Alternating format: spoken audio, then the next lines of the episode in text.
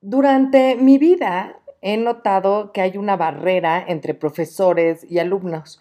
En general, los adultos quieren que los niños aprendan mucho. Hay veces que me imagino a los niños como gansos en una granja de foie gras. en estas granjas, los gansos viven en jaulas individuales y dejan la cabeza fuera. Así el granjero protege las plumas de los gansos que sirven para relleno de almohadas, chamarras o edredones y no lastiman la carne que sirve para comer.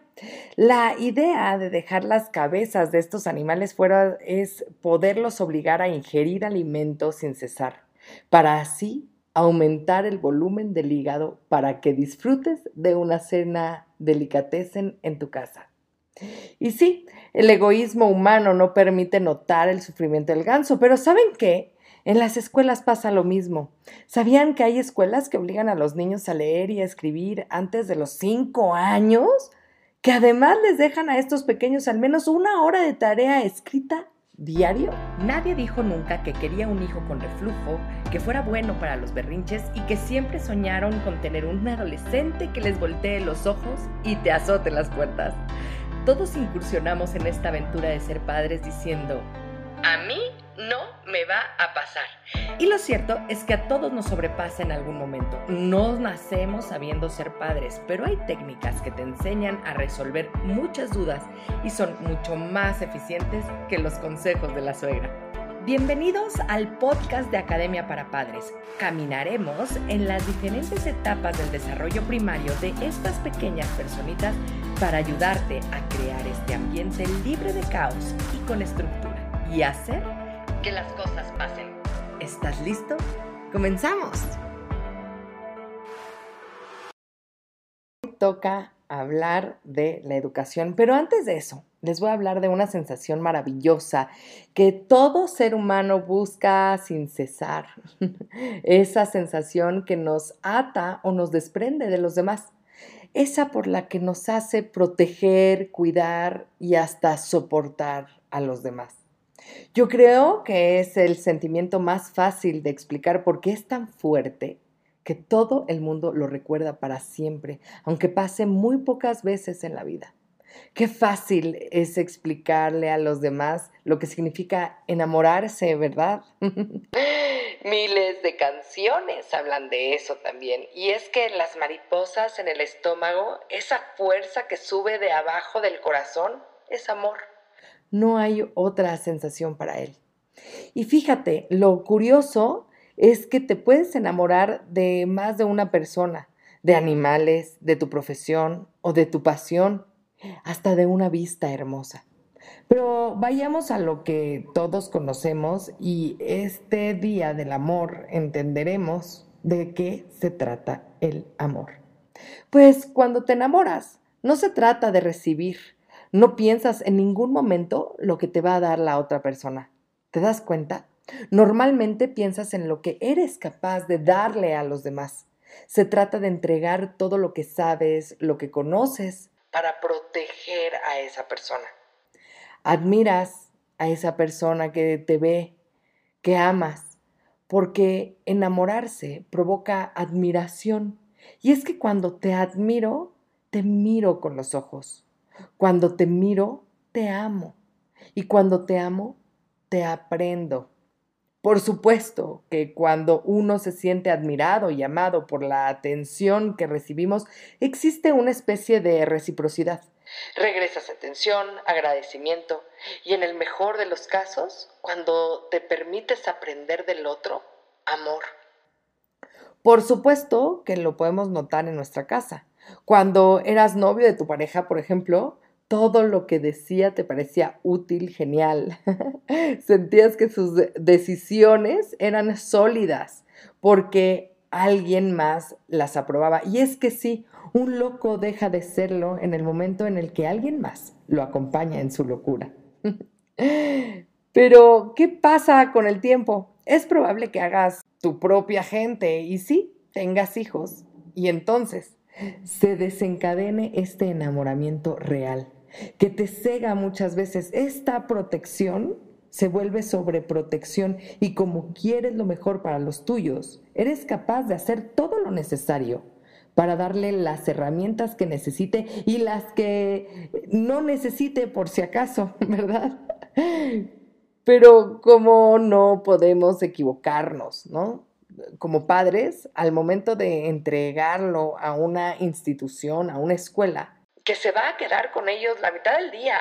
Y en donde les van a llenar su cabeza de ideas, creencias, valores, de palabras que lo van a formar como persona. Y es que es hora de hablar de la escuela.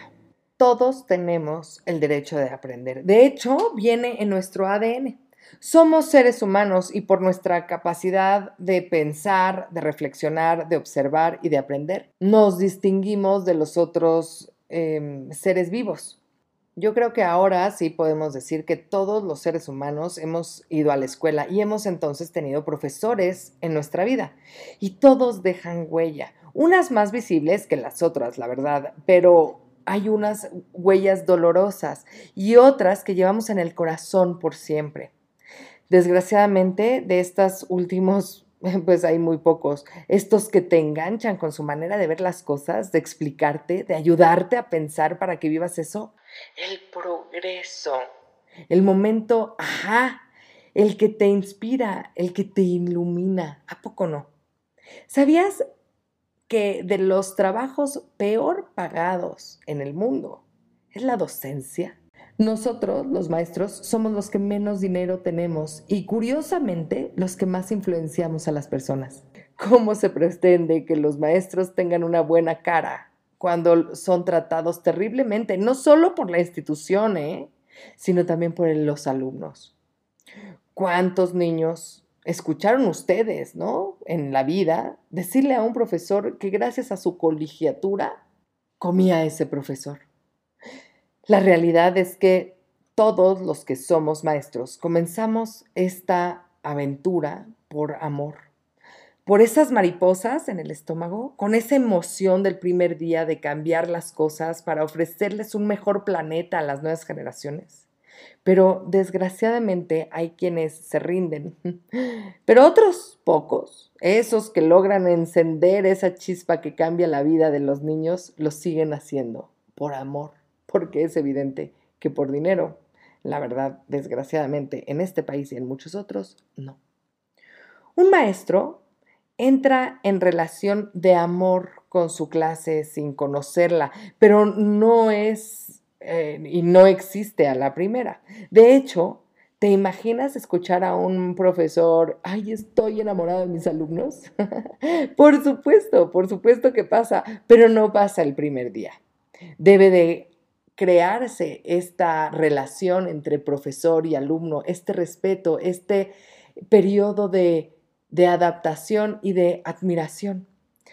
El profesor ama su profesión y tiene pasión para explicar lo que necesitan entender los chicos. El problema viene cuando el sistema evalúa al profesor. Lo evalúa para saber calificar sus capacidades de hacer engullir la información a los alumnos. Ahí es cuando la relación alumnos y maestros se rompe. La presión por cumplir las necesidades del sistema a tiempo, sin tomar en cuenta las capacidades del alumno, es tan fuerte que se olvida lo importante. El permitir aprender. Muchos de nosotros como maestros pensamos que entre más información le demos a nuestros alumnos, salen mejor preparados y la verdad es que no es así. Y es que hoy en día hay tanta información que terminamos abrumando a los niños. Nos concentramos en explicar lo que ellos necesitan entender con la madurez, el tiempo, la experiencia. Y se los acortamos, les acortamos ese tiempo por la prisa que tenemos nosotros de que sean los mejores. Y es que aunque uno que otro se agarra la onda, la gran mayoría pasa de largo con tal de pasar el examen y lograr ser evaluado, porque según sus padres es lo único que vinieron a hacer y generalmente, ay, lo hacen mal. Estas evaluaciones califican al alumno. Soy un 6. Soy un 10. Soy un 7. O no entendí y soy un 0 a la izquierda. Nosotros, enfocados en llenar las expectativas del sistema en hojas de evaluación y de reportes, nos olvidamos de permitir equivocarse de aprender del error necesario para el aprendizaje. Y es que no hay tiempo que perder porque el ciclo escolar se acaba y si el docente no termina el programa, es sancionado y puede perder su trabajo y entonces su chispa se apaga. Así es como terminamos enseñando mediocremente y les enseñamos a los niños el éxito, el aplauso fácil, responder lo que el sistema quiere para calificarte correctamente, para no arriesgarse. Imagínate, en México está prohibido reprobar a los niños, esos niños que todavía no tienen esa madurez para poder entender ciertas actividades, está prohibido. Este tipo de técnicas pueden ayudarle al niño a no sentirse triste por haber reprobado, pero desgraciadamente no cumple con las necesidades que el mismo sistema pone para poder ejercer una profesión. Pero sobre todo no le dan esa oportunidad de encontrar esa pasión, ese para qué estoy en el mundo, para qué sirvo. Tampoco nada más vine al mundo para estudiar y venir a la escuela. Y además no soy bueno. ¿Se imaginan la autoestima del niño? Pero, ¿cuál es ese riesgo que no quiere tomar el sistema? Pues revolución, a revolucionar el mundo, porque los niños arrastran etiquetas. Es muy listo, es muy tonto, es muy inquieto, no obedece, no es mi esclavo. Pero te voy a decir una cosa, no existe el mejor método de aprendizaje, tampoco la mejor escuela, ¿eh? Existen maestros excelentes y otros que te arruinan la vida y te trauman de por vida, ¿eh? Y es que cuando el maestro logra conectar con los alumnos por amor a su pasión de enseñar y mira a sus alumnos, el maestro recibe admiración, concentración, respeto, escucha. Y ahí, en ese momento, se logra la conexión y la recepción de la información se lleva a cabo. No se trata de saturar a los niños con más y más planillas, ni de contarles teorías utópicas para conocer el momento exacto del cruce entre dos trenes. se trata de disfrutar el proceso, de hacer algo con todo lo que tienen guardado en ese cerebro que no saben cómo usarlo. ¿Te das cuenta? Hasta ahora tienen una montaña de conocimiento los niños que no saben para qué sirve.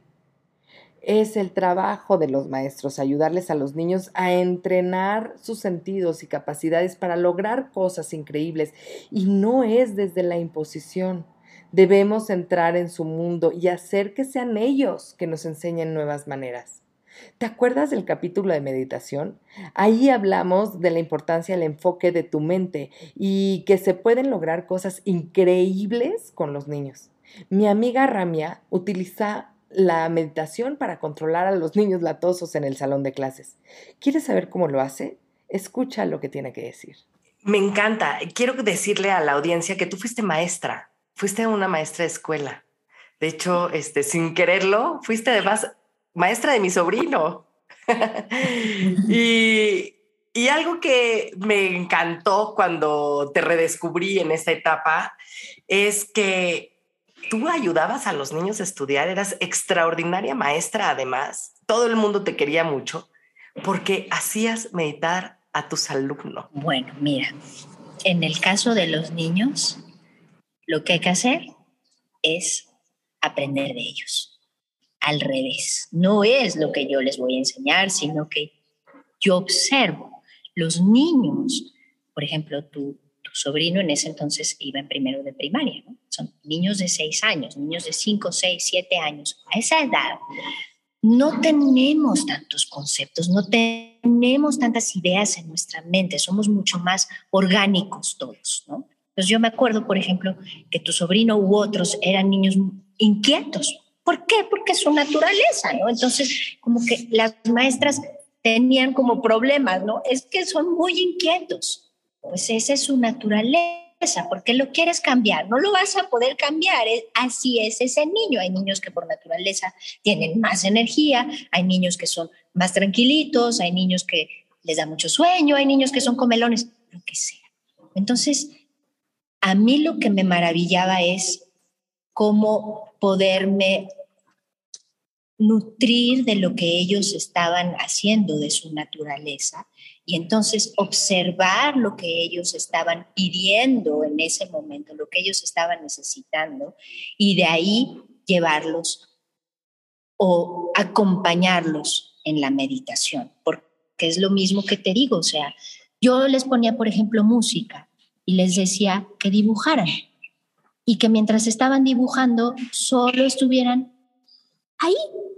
Y de verdad que en ese momento todo el salón entraba en el silencio, porque estaban con la música y totalmente concentrados en su dibujo, ¿no? Entonces, es como otro paradigma el que tenemos que tener. Los niños son nuestros maestros. Los niños, y es lo que yo les enseño a los adultos, vuelve a ser como un niño. o sea, ¿por qué te estás reprimiendo en tus movimientos? Baila, mueve tu cuerpo libremente, ¿no? O sea, respira como un bebé. Cuando nacimos todos respirábamos con todas nuestras células, ¿no? O sea, si tú ves a un bebé respirar, lo ves como está así, todo su cuerpo, ¿no? Porque además el bebé no, no tiene palabras, no va a estar pensando en otra cosa, va ser orgánico. Y no quiere decir que si le da hambre no va a llorar. Tiene hambre, lo expresa, igual nosotros. Y es que les voy a decir una cosa, es mentira que si estudias mucho vas a tener una buena profesión. Se trata de la desenvoltura del ser humano, lo que lo lleva a sus sueños. Es cierto que la escuela funciona para ser suficiente en este mundo competitivo porque está creado por el mismo sistema que te da trabajo.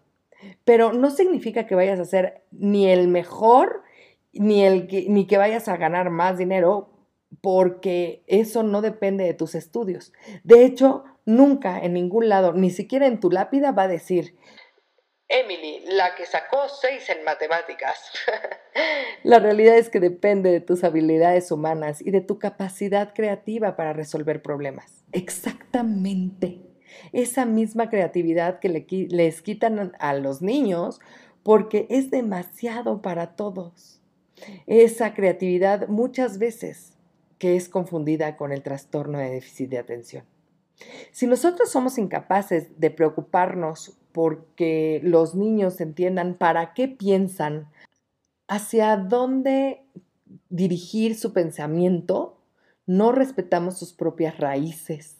Imponemos nuestras maneras y termina siendo un uniforme perfectamente limpio, pulcro, la mitad de la calificación, como si fuera entonces más importante cómo te ves que lo que puedes aportar a la sociedad con tu conocimiento. Un buen maestro debe ser capaz de, como Sócrates, por ejemplo, enseñar a pensar a sus alumnos, respetando las nuevas conclusiones a las que lleguen, siempre y cuando sean posibles, habiéndolas probado antes de ayudar a demostrar y apoyar sus teorías. Pues es que no se trata de imponer lo que ya sabemos, sino que se trata de trascender, de evolucionar. Hablaremos entonces ahora de los niños creativos o de los humanos creativos.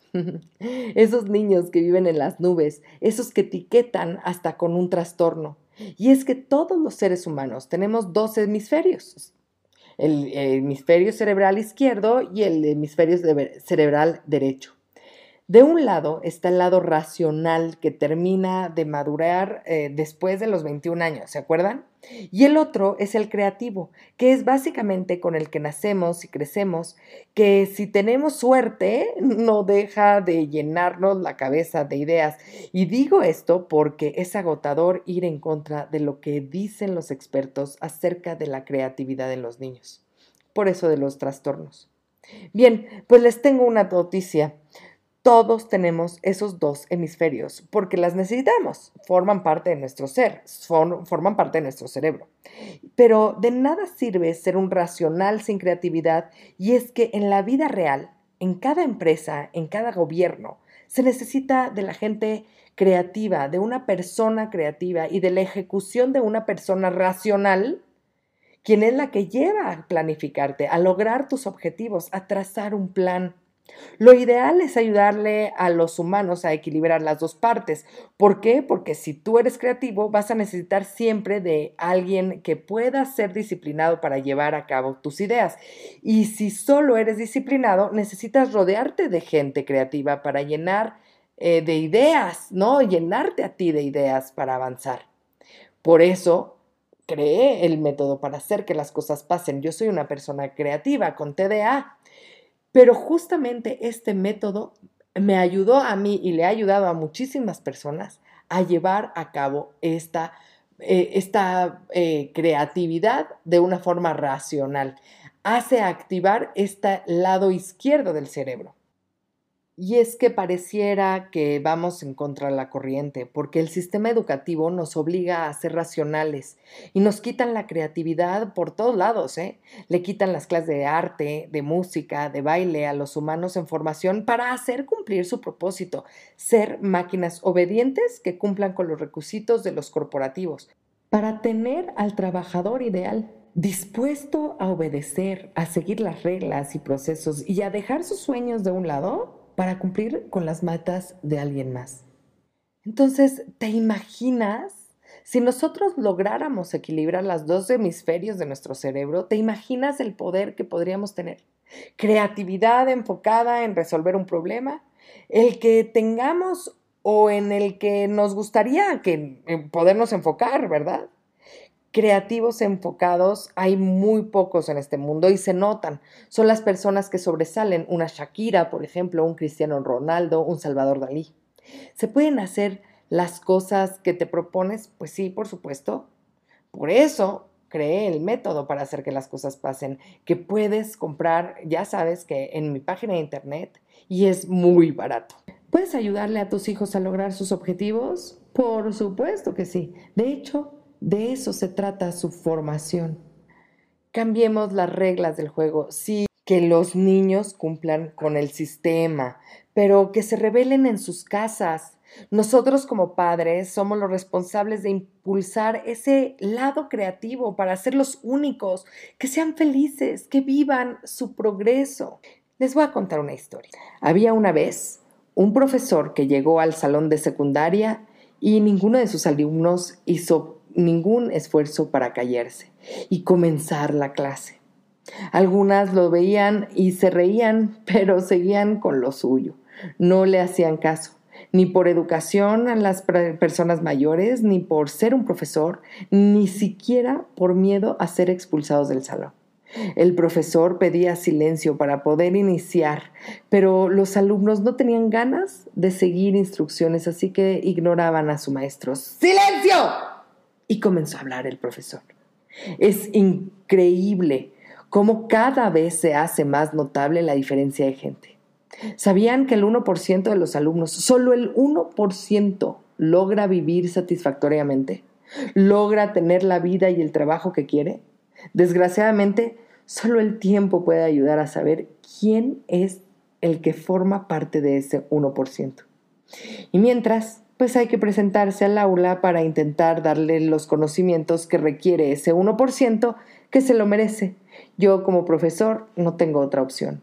Bueno, no les puedo negar que sería más fácil escoger solo ese 1% para hacer mis días de trabajo más fáciles, porque no perdería el tiempo. Pero como les digo, es imposible saber quién pertenece a ese porcentaje. Solo el tiempo lo puede decir. Ni siquiera ustedes lo saben, ¿eh? Pero de una cosa estoy seguro, con esa actitud, por estadística, ninguno de ustedes va a llegar. Así que sigan hablando, a menos que quieran que les dé clase, para, no lo sé, averiguar en unos años quiénes de ustedes lo logró. ¿Quién logró luchar consigo mismo para enfocarse a ser quienes quieren ser y lograrlo? Darse la oportunidad de aprender y tener la humildad de dejarse guiar por alguien, pues, como yo. Así como me ven, no es para todos, pero no lo sabemos si no lo intentan. Tengo una clase que dar porque me pagan por ella. Y ustedes tienen una clase que tomar si la quieren tomar. Al escuchar esas palabras, todos los alumnos se vieron los unos a los otros y se sintió ese anhelo generalizado de querer ser parte de ese 1%. Así que todos nos callamos y nunca más hablamos en su clase. A partir de ese día mi actitud cambió.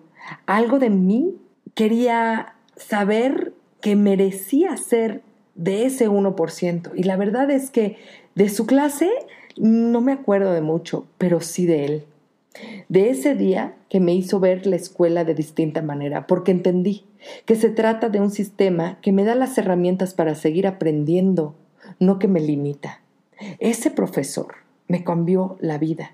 No estoy seguro que yo forme parte de ese 1% todavía, pero sí sé que me inspiró para nunca más faltarle al respeto a mis maestros ni a mí mismo. Pero sobre todo me enseñó a que mi actitud ante mi educación, esa la controlo yo. Linda historia, ¿verdad? Es curioso porque como padres de familia nos gustaría que nuestros hijos aprendieran lo más posible, pusieran atención en lo que se les dice y hasta les sacamos las mismas frases que nos decían nuestros padres a nosotros. A mí me hubiera gustado tener las mismas oportunidades que tú. Es cuestión de hacer lo que te piden. Solamente tienes eso que hacer. Es tu obligación. Pero ustedes, ¿qué hacen para educarse como padres? ¿Por qué se rehusan a aprender? ¿Por qué regatean su propio aprendizaje? Y es que se trata de amor, ¿se acuerdan? De amor propio y amor a los suyos. Ama a tu prójimo como a ti mismo. Y es que el amor y el dinero no se pueden esconder, ¿eh? Si tú no te amas a ti mismo, se nota. Y es que hay frases como, si tú estás bien, todo está bien. Cambia tú y solito cambia tu entorno. La mejor inversión es la inversión para ti y para los tuyos. En el curso de acompañamiento familiar de verdad cambiamos las cosas en 90 días y cuesta alrededor de 100 pesos o 5 dólares diarios. Y aún así hay quienes no quieren pagarlo porque no se atreven a invertir en ellos mismos. Son 90 días de trabajo duro, de lograr esa admiración para amarse los unos con los otros. Son más de 20 años de aprendizaje resumidos en solo 90 días. Son cursos elaborados de tal forma que funciona. Tú decides formar parte del porcentaje de padres de familia y educadores que logran ese lazo con sus alumnos, porque es posible. Solo tú tienes esa decisión. Nadie nos enseña a ser padres, decían. Pero es curioso porque sí nos enseñan a educar y nos dan las pautas como pedagogos. Qué incongruencia, ¿verdad? ¿Por qué no darle esas herramientas a los padres y esas técnicas que sí funcionan en la pedagogía para que los apliquen en casa? Que el no rendirte y darlo todo para ti y los tuyos. Entra a mi página web, escríbeme en Instagram o por Messenger, pide un diagnóstico para saber si eres candidato para tomar mi acompañamiento en vivo conmigo. Pero no dejes pasar más tiempo. Es posible cambiar la situación en tu casa y tú te mereces ser tu mejor versión para ti y tu familia. Es hora de hacer que las cosas pasen. Muchas gracias por comenzar con tu camino al cambio. No dejes de compartir este canal para ayudar a los demás en su educación parental y su sanación propia. Me puedes encontrar en Facebook, Instagram y YouTube como emilyc.daumas y Academia para Padres. Únete a la comunidad para estar más cerca y poder complementar tu camino al orden y la estructura. Hasta la próxima.